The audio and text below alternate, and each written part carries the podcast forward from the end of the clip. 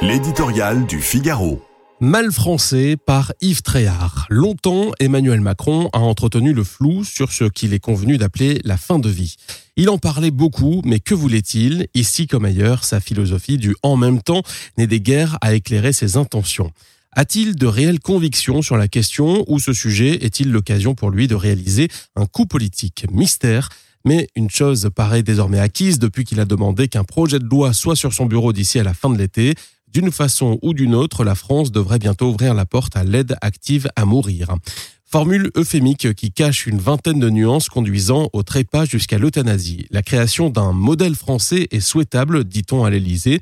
Certes, mais tous les pays qui ont légiféré sur ce terrain connaissent aujourd'hui des dérives qui, elles, ne semblent pas du tout souhaitables.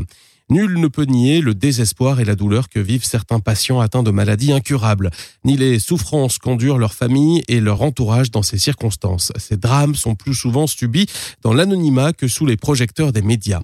C'est précisément pour venir en aide à leurs victimes qu'un texte a été adopté en 2016 afin d'élargir l'offre de soins palliatifs en France. Cette loi, baptisée Claes Leonetti, du nom de ses deux auteurs, le premier de gauche et le second de droite, est à cet égard exemplaire dans sa construction politique et d'une grande pertinence dans son contenu médical. Elle est pourtant inconnue ou presque du grand public et donc peu appliquée. Selon un rapport de la Cour des comptes rendu il y a un mois, une vingtaine de départements ne disposent même pas d'unités de soins palliatifs.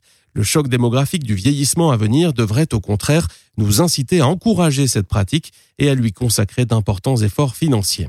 Cette solution serait celle de la sagesse. Il est malheureusement à craindre qu'une autre soit choisie, quitte à diviser l'opinion et à créer un nouveau monstre normatif, un mal français bien loin du fameux modèle recherché.